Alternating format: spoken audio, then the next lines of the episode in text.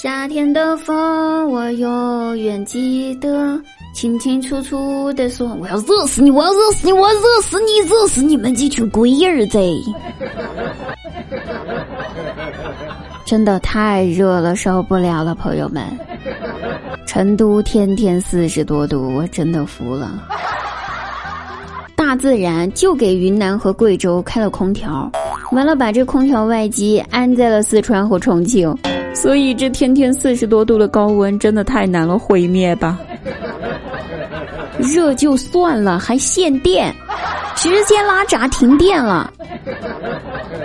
所以呀，晚上停电的时候，家里面没有蜡烛了，我妈就跟我爸说说：“哎，你去隔壁老李家问一问，他们家有蜡烛没有啊？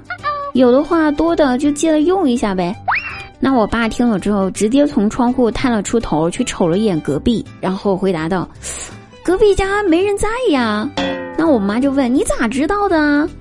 那灯都没开，肯定没人呐。”我妈一听，气儿不打一处来，一脚就往我爸身上踹去：“我们家也没开灯呢。”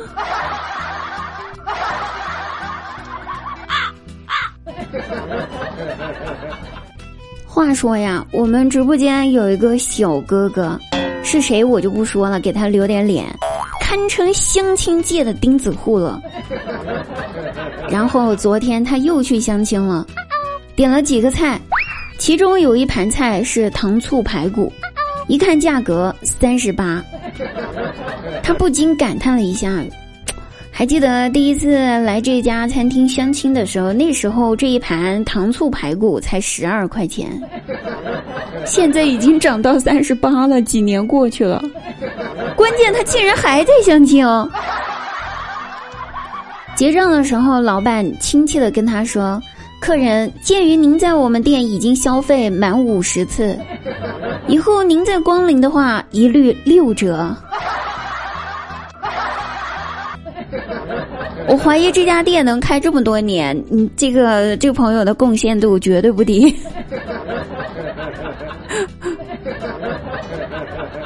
说张大鸟的媳妇儿要生孩子了，哎，羊水破了。这天晚上，完了之后，张大鸟和他妈两人赶紧搀扶着媳妇儿下楼，准备去医院。可是这到了楼下了呀，才发现天正下着雨呢，这雨还有点大。张大鸟一看这架势，一看这雨，扭头就对他媳妇儿说：“说媳妇儿啊，这雨太大了，要不您先上楼回家去躺着，我跟妈去医院。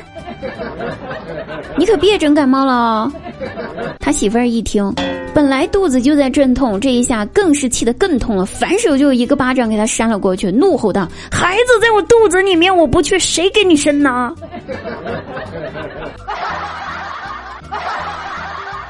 我怀疑这孩子生下来第一脚肯定踢在张大鸟头上。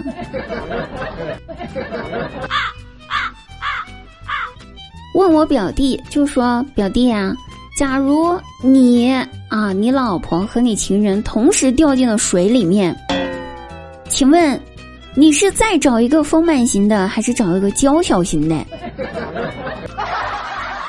我表弟认真的思考了一下，回答道。我肯定还找不会游泳的呀！